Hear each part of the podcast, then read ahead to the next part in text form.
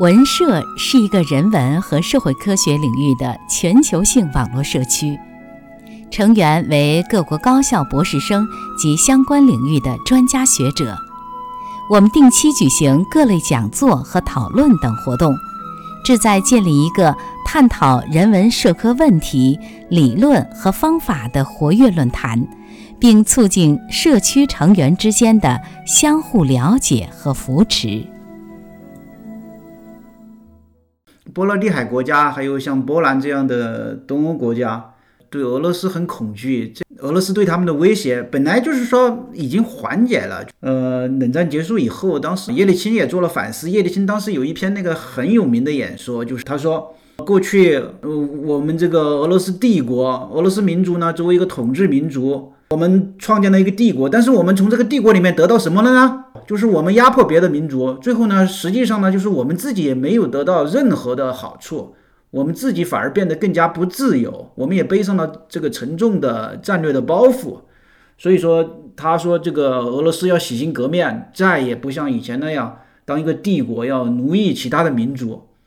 那个时候确实呢，是俄罗斯跟西方的一个蜜月期。然后叶利钦呢，也是算想想搞这种自由主义的改革，包括你刚才说的休克疗法。休克疗法现在西方也承认这是一个很差的一个药方，但是当时那种情况下，我觉得，呃，当时应该是要考虑那个时代背景嘛。时代背景在八十年代、九十年代，那个时候新自由主义在全世界那是可以说是高歌猛进的一个时代，叫华盛顿共识，不仅仅是俄罗斯，那个什么拉美国家，还有。东亚的国家，包括中国，都不可避免地受到新自由主义的影响。那中国在呃九十年代也执行了很激进的改革呀，这个上次我们专门讨论过。当时朱镕基主导的那个经济改革，就是按照中国的很多学者，像人大有一个教授叫陶然，他认为不亚于那个俄罗斯的那种休克疗法。嗯，当然要看那个呃怎么解读了。但是中国那个九十年代的经济自由化。然后把一些国有企业给卖掉，确实也是规模很大的、很激进的。然后东北不是有几千万这个工人下岗嘛？这个是当时的一个大的那个时代背景。所以说，你说休克疗法就一定是美国的一个阴谋，然后呢就要把俄罗斯搞垮？我觉得不是这样的。嗯，如果说你是说他就要把俄罗斯搞垮，那就是一个阳谋，因为当时的全世界都在推行这个华盛顿共识。包括连中国都受到巨大的影响，嗯，只不过呢，中国没有像苏联那样搞休克疗法，但是中国同样受到新自由主义的影响，嗯，只不过呢，中国是那种渐进式的，就是说一开始呢是没有全面放开，没有一夜之间放开，没有像俄罗斯那样子，就是说把所有的国有资产全部给卖掉平分，然后在这个过程中呢，实际上就是以前的那一部分统治精英他们得利了，他们有更多的关系。他们有更多的资源，他们实际上是一夜暴富了，这样子给俄罗斯造成那种巨大的打击嘛，经济和社会的大倒退。我觉得这个应该是一个阳谋，而不是一个阴谋。但是后来为什么就是走到那一步？呃，现在在普京的治下，俄罗斯跟西方的关系这个渐行渐渐远，我觉得有两方面的原因。呃，不能够只是说一方面是因为俄罗斯的实力还在，核弹还是有好几千枚，还比美国多。因为这个原因，呃，我觉得也没有那么简单。因为在叶利钦时代，俄罗斯的核弹比现在还多，但是那个时候，呃，跟美国的关系是非常好的，是一个蜜月。然后那个时候，美国也是想把俄罗斯纳入这个西方世界的八国集团，是吧？原来的七国集团扩成那个八国集团。呃，他们是想把俄罗斯纳入这个西方主导的这个体系，但是这种纳入是很困难的一件事情。为什么这么说呢？一方面，这个俄罗斯块头很大，它这个国家还是有这种帝国扩张的野心。虽然说叶利钦可能没有，呃，但是不代表叶利钦以后的领导人没有啊。而且俄罗斯的实力摆在那个地方，然后领土摆在那个地方，它占据的地盘是在地缘政治学上称之为这个心脏地带的这么一个。非常重要的地盘，所以说，一方面的俄罗斯的实力呢，对西方还是构成了现实的或者说潜在的巨大的威胁；另一方面呢，就是说，西方国家这套体系实际上它能够容纳的国家是比较有限的。美国这个所谓的自由主义国际秩序是战后它创建的嘛，它容纳的容纳的国家也就是北美，然后西欧。然后再加上呃日本或澳大利亚、呃新西兰是吧？主要是这样这样一些国家，它具备这个条件，他们在文化上、在价值观上、在那个政治制度上，然后还有在经济发展水平上比较接近，它可以容纳。但是，一旦像俄罗斯、中国这么庞大的国家，政治经济体制，然后在文化各方面都跟它格格不入，它也容纳不了。所以说，我觉得这是一个双向的一个过程。尽管如此，就是说，俄罗斯和美国的关系也没有真正闹僵。真正闹僵是在二零一四年，就是说，嗯，俄罗斯把这个克里米亚强行给拿下来了。这一点是对西方造成的刺激，是怎么形容都不为过的。以前他们也想的是，就是说把俄罗斯给纳进来，然后慢慢的消化掉俄罗斯的武力，这样子让俄罗斯变成一个就是他们这个西方体系中的一员。但是武力肯定不能有现在这么强大，这是肯定的。他们绝对不希望俄罗斯还拥有这个能够毁灭他们的这种核武库，他们肯定是不希望的。但是他们也想把俄罗斯给容纳进来。但是二零一四年这个事件，就是说警醒了西方的所有的国家，不仅仅是这个波兰这样这些近在咫尺的国家，包括德国，他们这个也突然发现俄罗斯他们消化不了，而且俄罗斯随时有能力威胁他们的安全。俄罗斯可以拿下这个克里米亚，那么俄罗斯也就有能力在时那个世纪那个适当的时候把这个波兰也拿下来。刚才那个有位朋友说说现在这个年代这个武力。什么领土扩张，这个已经过时了，那不是这样子的呀。那那如果是这样子的话，他俄罗斯为什么就把克里米亚给就就就是拿下来了？三下五除二，很彪悍，真的就拿下来了，是吧？所以说这一点就是说西方国家，我觉得他们也认识到吧，就是说俄罗斯还有这个实力。另一方面，他也认识到俄罗斯的这种地缘政治的底线，就是二零一四年以后，他们就没有在乌克兰这边继续跟俄罗斯这种较劲嘛，这种地缘政治的较劲就少了少了很多。那乌克兰反而缓和下来了，因为他们已经认识到这个俄罗斯的底线，就是说乌克兰你绝对不能够拿走的，乌克兰还还是我俄罗斯的地缘政治的势力范围。以前他们是要东扩的，是要把乌克兰纳入这个欧盟的，甚至要纳入北约的。所以说，我觉得那个事件一方面就是警惕了西方国家，另一方面也认识到，就是说俄罗斯呢，就是说实力犹在，不能够把它逼得太紧。所以说，反而二零一四年以后，呃，他们开始相安无事了，但是。正是呃，这是中东欧国家，还有包括德国，他们对俄罗斯的警惕也提高了。我觉得那个时候本来是对中国来说是个很好的时机，因为那个时候俄罗斯是一个欧美的一个首要的对手吧，首要的敌人吧。俄罗斯强行改变这种战后的地缘政治现实。那个时候其实如果中国能够很好的利用这个形势，就是把俄罗斯推到前面去，然后中国躲在后面。呃，这样子实际上中国的压力会小很多，但是我觉得这个世界形势发展很有趣啊。然后这现在你看六七年过去了，现在俄罗斯退到后面去了，中国又顶到前面去了，这个很有意思。我觉得那个不能够完全说是西方就是容纳不了俄罗斯，就是因为他实力太强，就是说帝国主义亡我之心不死。我觉得也没有那么简单，这是一个双向的过程。假如那个呃普京不去那个吞并克里米亚，不用这个武力强行改变这种战后的这种政治现实，OK，他还在八国集团里面。然后他还是跟这个西方国家还是可以说可以眉来眼去的，虽然说也有那种博弈吧，但是不会造成像今天这种局面。如果一四年普京错失了克里米亚这次机会，那俄罗斯基本就被围堵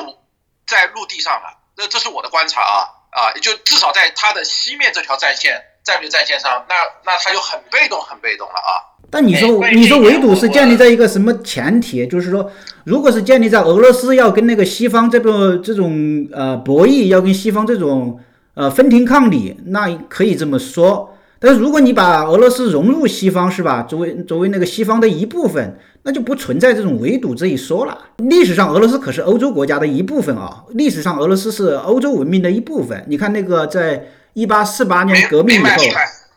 是吧？我们可以回顾历史嘛。当时那个三皇神圣同盟，俄罗斯、奥地利还有普鲁士，被称之为欧洲的一个反动联盟。哪个国家有革命，他们就要镇压哪个国家。很多革命是俄罗斯出兵镇压的，它是欧洲列强的一部分。是的，他出兵，呃呃，这个占领过巴黎，好像在那个呃呃亚历山大皇帝呃那个时候达到了顶峰嘛。我我了解的，我我看过那个《罗曼诺夫王朝》这本。呃，那个《纽约时报》的畅销书还是蛮有趣的，所以我想补充一点，就是说你刚才这样提到乌克兰，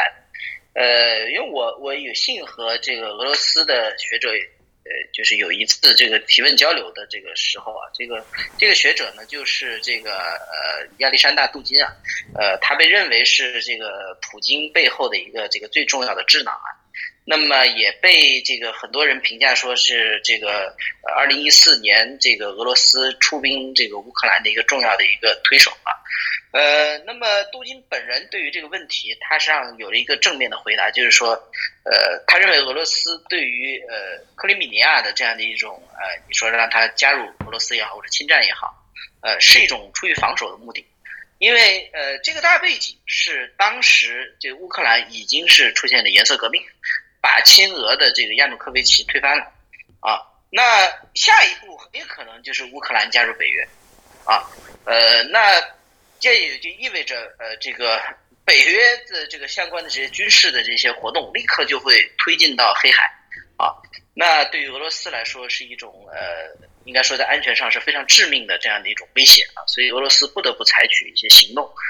呃。其实基于这样一个思路啊，那么在之前，其实俄罗斯也呃就是深度介入了，就是很多其他地方，比如说就是我们谈到就是这个叙利亚战争啊。那我觉得从俄罗斯人自己的角度上来看啊，他他的这样的一种安全态势就是以攻为守啊，就是表面上他是在呃向外呃这个呃扩张。但事实上，它是为了要呃保证它的这个呃等于说它核心地带的这样一种安全啊。那这个其实从俄罗斯的历史上来讲，或者说它的一个呃地缘政治安全战略方面传统上来讲啊，它一直都是这样思考问题的。呃，比如说斯大林，他的这个欧洲防线，他就一直推进到东德啊。那这个叶利钦，他至少也能够勉强守住到罗马尼亚吧。那到了普京这里呢，就更往后退了，那就已经退到现在我们知道都退到白俄罗斯了啊，啊，差一点儿那个之前这个白俄罗斯都都要出现这个颜色革命啊，这个有对针对这个卢卡申科的暗杀啊，几乎要成功啊，那所以可以看到，就是说其实呃，对俄罗斯来说，它也是呃步步为营啊，在在这个安全方面上面，它实际上是感受到压力非常大。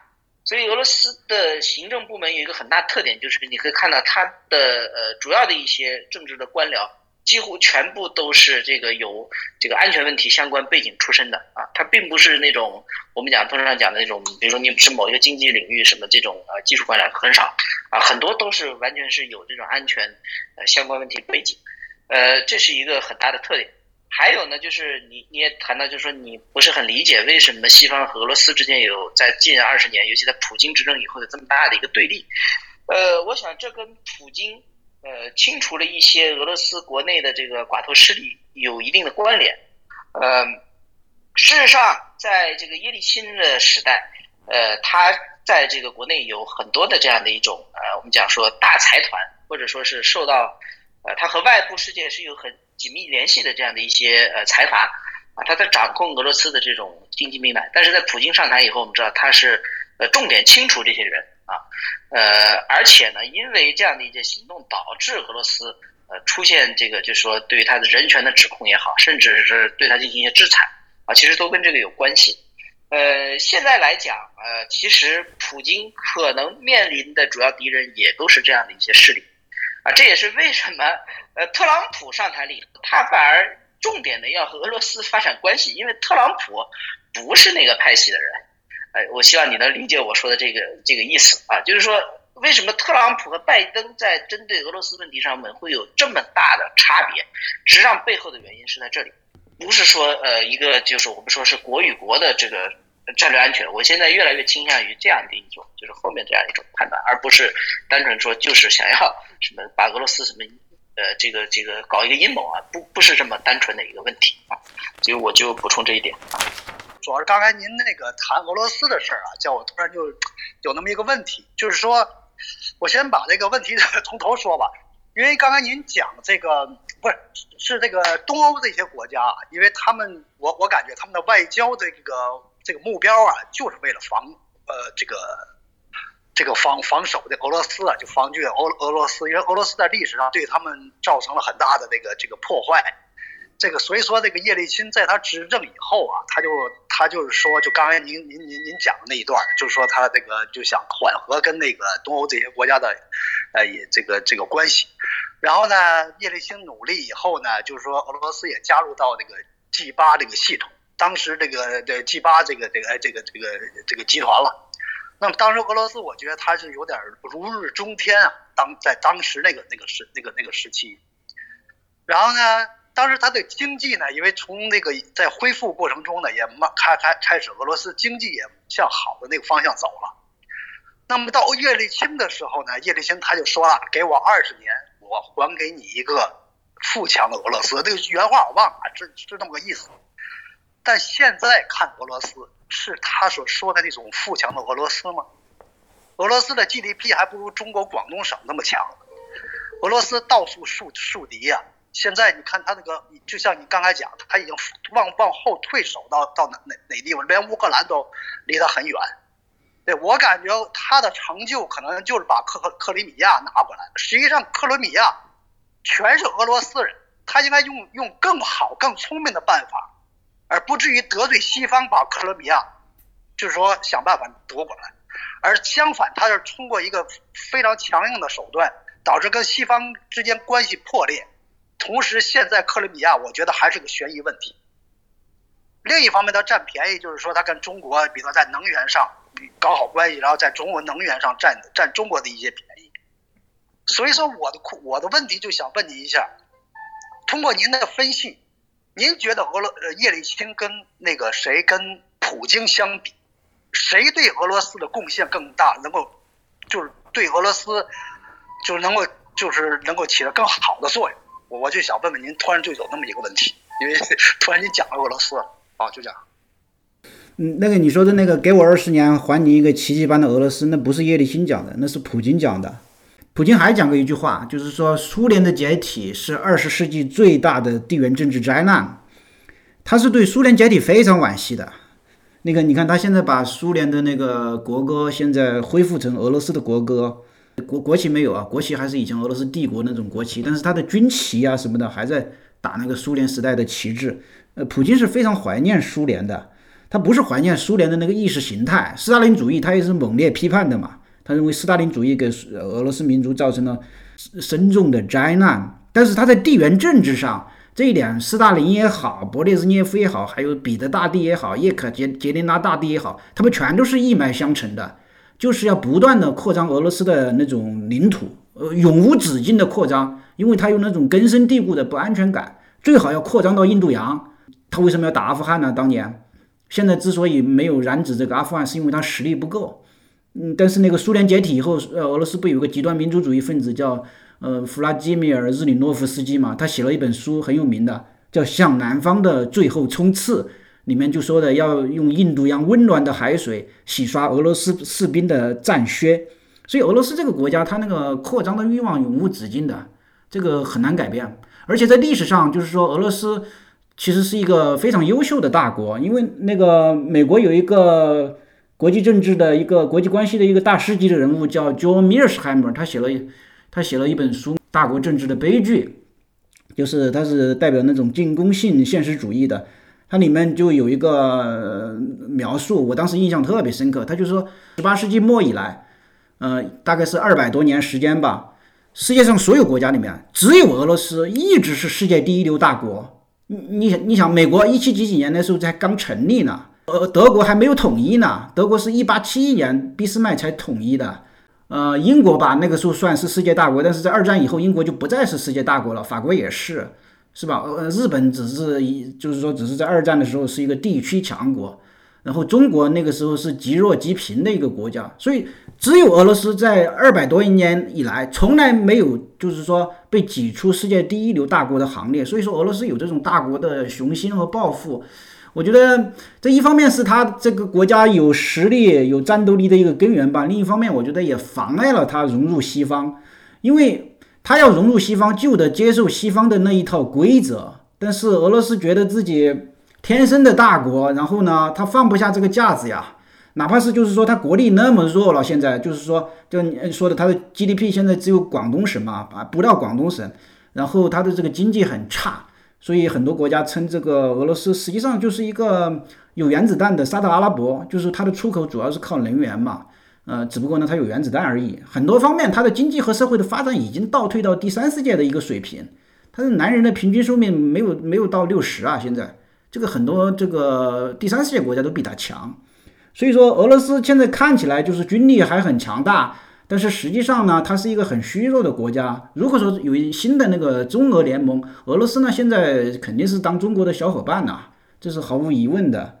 你说那个要对比普京和叶利钦的历史贡献，这个很难说嘛，因为一般历史都要再过几十年才能够真正的评价。我觉得普京这个人，那我个人的评价就是，一方面呢他没有战略头脑，另一方面呢他也有战略头脑。他没有战略头脑表现表现在呢，他吞并那个克里米亚。我觉得这这件事情，我我可能跟你一样，我评价是比较负面的。虽然说他有各种各样的原因吧，他动作非常的彪悍。如果是从战术的角度来看，他吞并克克里米亚简直就是教科书级别的，非常的漂亮的一个动作。但是它造成的后果是什么呢？就是当时的俄罗斯的经济其实是挺不错的，因为俄罗斯那个时候赶上了这个油价上涨的好时机，普京在那个卖石油、卖天然气赚了一大笔钱，他用这笔钱来搞了这个教育和医疗的，还有很多的福利体系，来提升他在国内的支持率。所以说那个时候俄罗斯经济是很不错的，而且他跟那个西方的关系也不错，就是说，呃，西方呢还是想把他那个拉进来，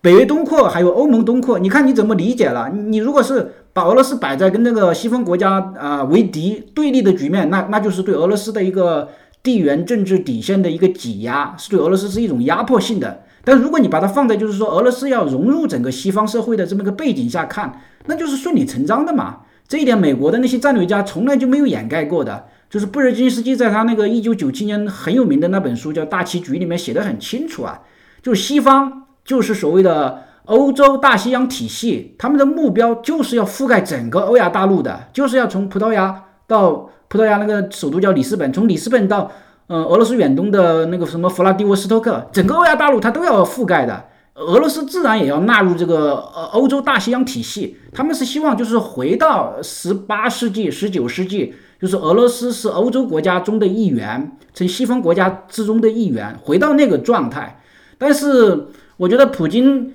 他他这个表现出他就是想继承那种前苏联的那种呃雄心吧，他有那种恢复前苏联那种雄心壮志，他不可能接受融入西方的安排。另一方面，就是说西方可能也有一些那种做的不好的地方，可能挤压的有时候北约东扩，有时候可能操之过急，这导致那个最后那个发生了克里米亚这个事情，然后呃俄罗斯就被推出那个西方阵营，这样这个对俄罗斯的经济造造成了致命的影响啊，就是说呃对俄罗斯这个经济连年大幅的下滑，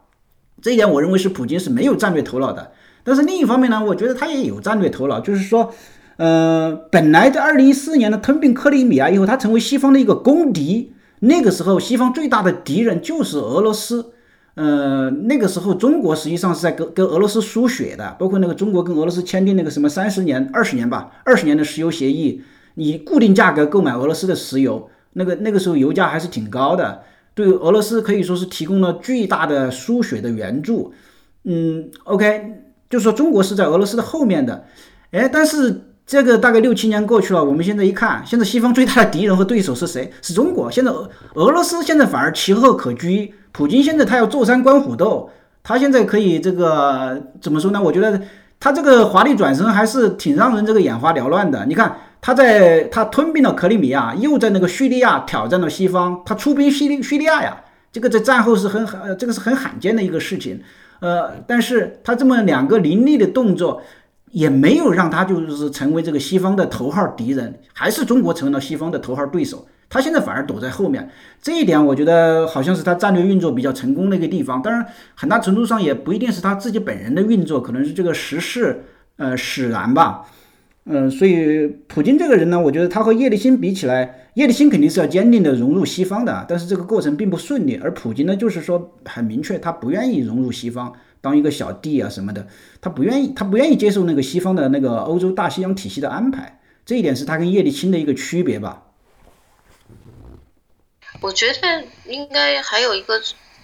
是因为意识形态现在是不一样，就是俄罗斯不可能成为西方的主要敌人，呃，最主要原因是意识形态。呃，我我先回答一下吧。那个，因为刚才陈老师讲的几个点，我想还是呃做一些补充啊。就是说，当然我可能跟他的观点是不不一样的啊。就是说，第一个，呃，我记得他说这个普京有恢复苏联的这样一种雄心。呃，其实呢，呃，我和杜金这个提问的时候，呃，也他在之前的这个讲话里面也讲过这个部分。呃，他的观点是俄罗斯是不可能回到这个苏联时代的，所以呃，俄罗斯现在的态势是收缩态势，而且他认为这个不可能回到的年限是很久啊，是一千年啊。呃，那当然这个里面有多大程度上是谦辞，或者是因为他在中国，所以他这么说。呃，那我们可以再考虑啊，呃，但是我我也我我我真的不认为说普京有恢复苏联的这个这个这个这个雄心啊，这个呃，不管从实际角度上还是从他操作上来说，他没有没有到这个程度。第二个就是说，呃，是不是俄罗斯要再融入西方的问题啊？现在其实俄罗斯呃，他的战略学者有很多人，呃。应该说，呃，他们主流的一种观点就是说，他们不是要完全融入西方，而是要成为这个，就是他们讲的叫做欧亚主义啊，就是说它是呃西方和东方之间的一个连接的桥梁啊，它既不是完全的西方，也不是完全东方啊，但是它是呃两者之间的一个过渡啊。那这个里面它还包括了，就是它势力范围里面的这个中亚的五个国家。啊，然后这个可能还涉及到南高加索的一些国家等等啊，这个都是他主张的欧亚主义的这个一整个的这个范围啊，呃，所以我认为俄罗斯的整体的这个，我判断他的战略就是说，他要掌控的是这个欧亚大陆之间，呃，这样的一个连通的这样的一个桥梁啊，呃，所以，呃，他呢就会继续进一步的去鼓励这个中国还有这个欧洲啊。通过他来进行互相之间的这个贸易啊，那么他可以在当中获得一些好处啊。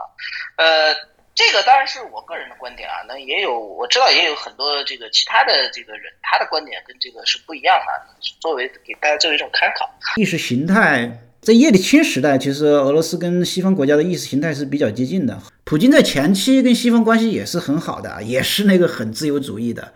当时那个普京访问俄呃美国的时候，小布什亲自开车嘛。接他到那个农场去烧烤，这是小布什的最高礼遇。当然，他也给过那个江泽民这个礼遇。普京九九年当这个总理，后来两千年当这个当这个代理总统是吧？然后上那时候前期跟这个西方关系不错，嗯，意识形态呢也没有什么对抗。那个时候他可能也是想融入西方，但是我觉得普京骨子里还是一个俄罗斯民族主义者吧。呃，往往好了说是民族主义者，往坏的说就是大国沙文主义者。